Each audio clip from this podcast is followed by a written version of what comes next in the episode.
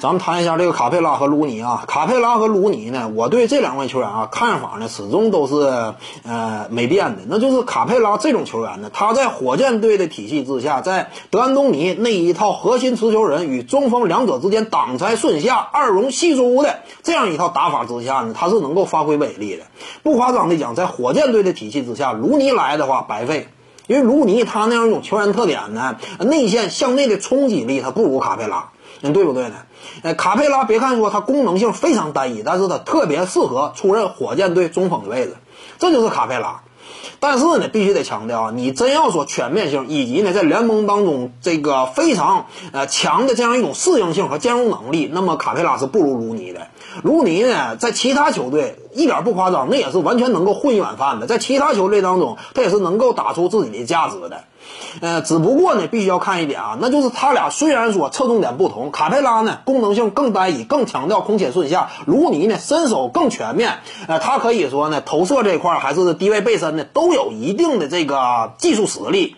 但是呢，你真要说达到的高度的话呢，目前来看啊，卢尼呢，呃，他整个上升的速度呢有，但是还是相对较慢。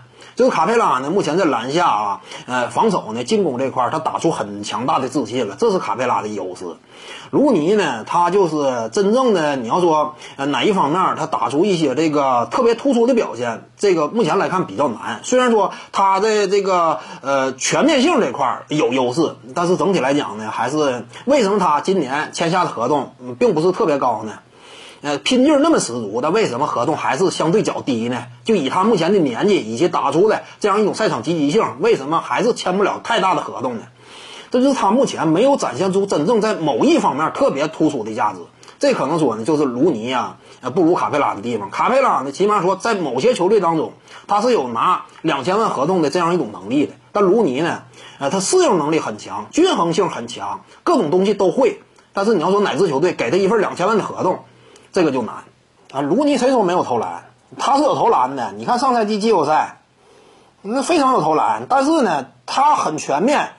呃，只不过呢，就他目前来看呢，全面是全面，但是你要说真正特别突出的呢，没有那么一个点，没有那么一个点呢，这就使得每一支球队啊，对他可能说都有需要。但是你指望他干那些哎特别这个呃关键的一些活嘛？他可能干起来就有点费劲。这就不像说火箭队，你说用这卡佩拉呢，他就能让他扮演一个关键角色，关键角色呢，你就能够挣大钱。而卢尼呢，他现在在这方面就要差一些。各位观众要是有兴趣呢，可以搜索徐静宇微信公众号，咱们一块聊体育，中南体育独到见解就是语说体育，欢迎各位光临指导。